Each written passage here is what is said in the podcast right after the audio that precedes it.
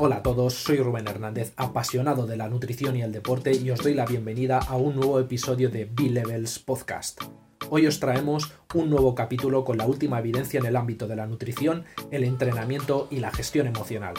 Pero antes de empezar con las claves de hoy, recordaros que este podcast está patrocinado y dirigido por B-Levels, marca que fabrica en España complementos alimenticios basados en nutrientes naturales, conformando una alternativa fácil y saludable para cubrir las carencias de alimentación contemporánea. Así pues, damos pie a las pills de hoy. En el podcast de hoy vamos a abordar un problema que suele atormentar la vida de muchas personas en su día a día. Hablamos de esta hinchazón, esta flacidez a nivel abdominal que termina generando presión desde dentro y que nos impide realizar con normalidad casi prácticamente cualquier tarea que nos dirijamos a hacer en nuestro día a día. Desde descansar hasta hacer el trabajo, nuestro deporte, no podemos estar ni siquiera disfrutando de las situaciones como comidas sociales en las que supone que tenemos que estar desestresados y disfrutando el momento y dar lo mejor de nosotros a cada persona. Pero justamente se nos empieza a atascar cada vez que empezamos a comer, ya incluso ya estamos pensando antes de la comida en, en ese hinchazón que se nos va a provocar. Entonces, en el podcast de hoy vamos a determinar todas esas causas que provocan esta hinchazón y qué podemos hacer para resolverlas. Las causas que provocan esta hinchazón abdominal tienen múltiples orígenes y bastante variopintos. Vamos a empezar precisamente por el de la comida, es decir, toda esa comida que sin saberlo nosotros todavía, nos está produciendo alergia e irritación a nivel digestivo, tal como puede ser el famoso gluten, esta proteína que si no la digerimos bien nos va a producir una inflamación crónica y que nosotros a lo mejor estamos dando por hecho hasta que puede ser normal, pero todavía no conocemos eh, que somos intolerantes quizás a esta proteína y por lo tanto eh, retirarla en un momento de la dieta, en un momento adecuado, podría ser bastante beneficioso. Luego también tenemos eh, otro tipo de causas que pueden tener que estar relacionadas con los carbohidratos eh, no fermentables, los conocidos como FODMAPs. Estos FODMAPs sobre todo los solemos consumir en forma de, edulcorante estos edulcorantes que suelen contener chicles o los nuevos productos que creemos que son sanos en el supermercado, estos productos light, cero, que para todavía tener ese sabor, e, e, esa, esa, masa que los compone, pues necesitan bastante nivel de edulcorante, como podemos encontrar en barritas energéticas o algunas barritas de proteína, que suele ser maltitol, eh, los chicles también encontramos xilitol, sorbitol y otros edulcorantes, polialcoholes, que van a hacer que se fermenten de forma muy lenta en el estómago y que produzcan sobre todo mucho gas y efectos laxantes, que al final van a favorecer un ambiente, un contexto que va a provocar esta hinchazón abdominal y que desde luego no va a favorecer una buena digestión. Dentro también de estos FODMAP encontramos incluso legumbres, sobre todo cuando no están bien cocinadas, cuando esos garbanzos no han estado el tiempo suficiente de cocción o a lo mejor estas lentejas que compramos en el supermercado que si bien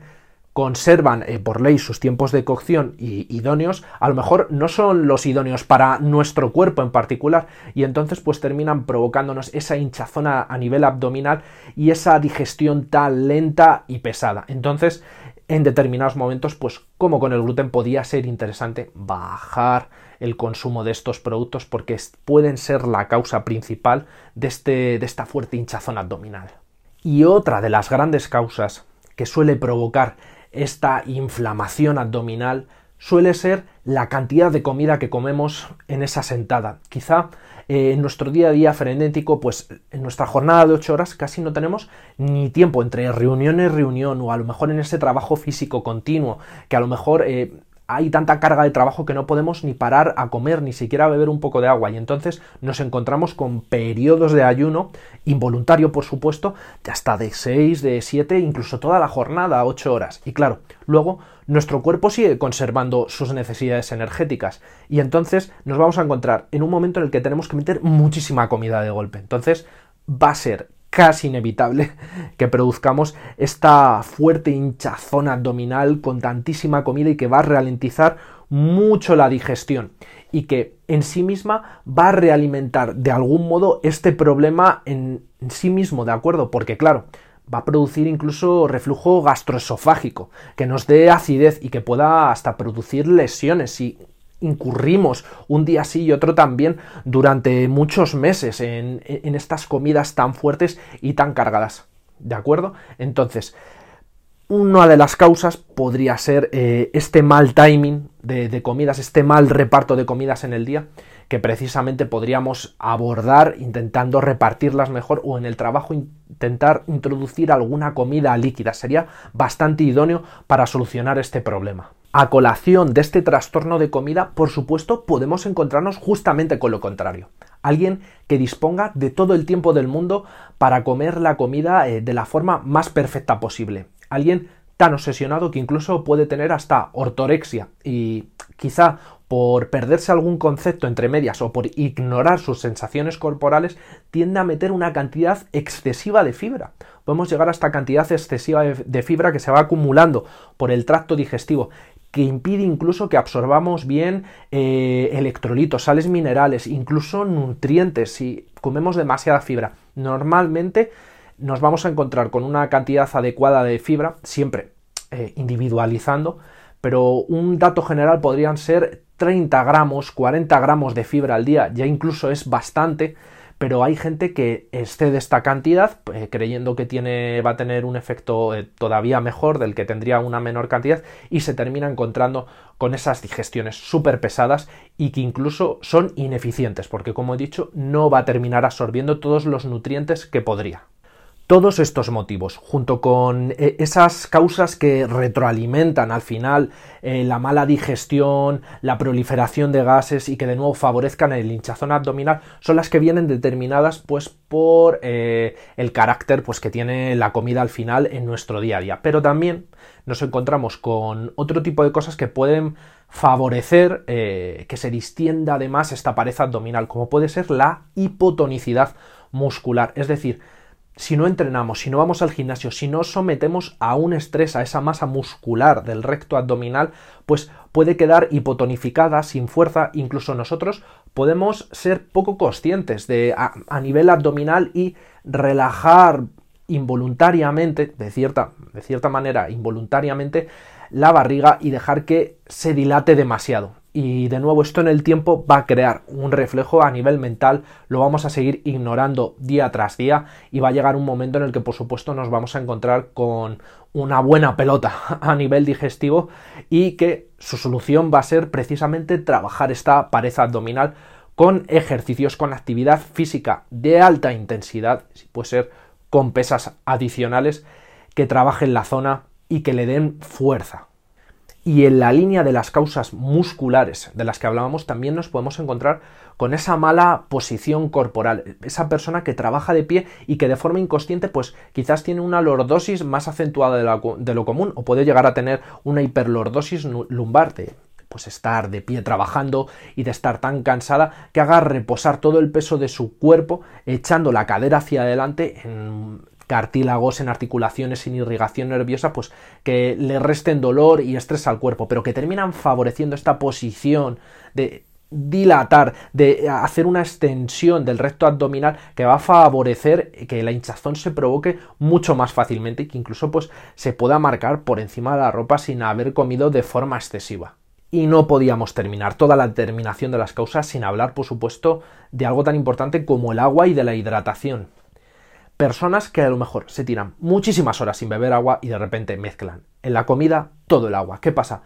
Que todo ese bolo alimenticio va a llegar con el agua en un soluto muy grande, se va a producir una digestión muy dilatada en el tiempo, se van a absorber mal los nutrientes, los minerales. Entonces, lo mejor que podemos hacer es separar el agua todo lo que podamos de la, de la comida. Si podemos incluso reducir la dosis a un vaso de agua o incluso si podemos prescindir de beber y separar de esas ingestas de comida todos los líquidos que podamos para favorecer una correcta digestión y absorción. Pero ahora que conocemos todas las causas que están provocando nuestra hinchazón abdominal, vamos a empezar a dar ya recursos para atajarlo y dejar de tener estas digestiones pesadas con este apretón abdominal que nos impiden realizar nuestras tareas cotidianas. Entonces, lo primero de todo, por supuesto, va a ser intentar retirar por alguna temporada esta proteína de gluten a la que podemos ser susceptibles. O quizás no, tenemos primero que comprobarlo. Por supuesto también pasar por una retirada puntual de alimentos ricos en FODMAPs. Como hemos dicho, todos los edulcorantes que podamos, sobre todo aquellos que sean polialcoholes,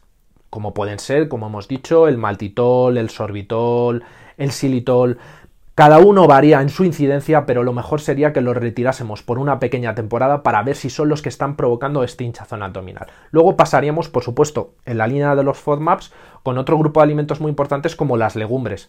A pesar de tener bastantes propiedades buenas, pueden estar fastidiándonos por ese lado. Entonces sería interesante retirar por unas semanas esos garbanzos o esas lentejas, ese cocido madrileño que vamos a estar tomando, que puede estar provocando esta hinchación abdominal tan incómoda. Y en esta línea de comida seguiríamos, por ejemplo, con las crucíferas, como puede ser el brécol, que tiende a dar bastantes gases a muchas personas y que tenemos preconcebido como un alimento casi imprescindible, ¿no? En una dieta sana, en alguien que lleva muchísimo tiempo sin comer bien y se dispone a comer bien de repente y dice, joder, pues Empezó a comer bien ya, ¿cómo es posible que comiendo brócoli con arroz y pollo tenga estas digestiones terribles y esté todo el día pues con gases y incómodo en esos lugares públicos? Pues puede ser por estas crucíferas que a muchas personas no les suelen sentar bien. Y hablando del timing, hablando de ese espaciado de comidas, de ese posible horario que nos podemos hacer en una hojita, tenemos que intentar por lo menos realizar tres ingestas al día.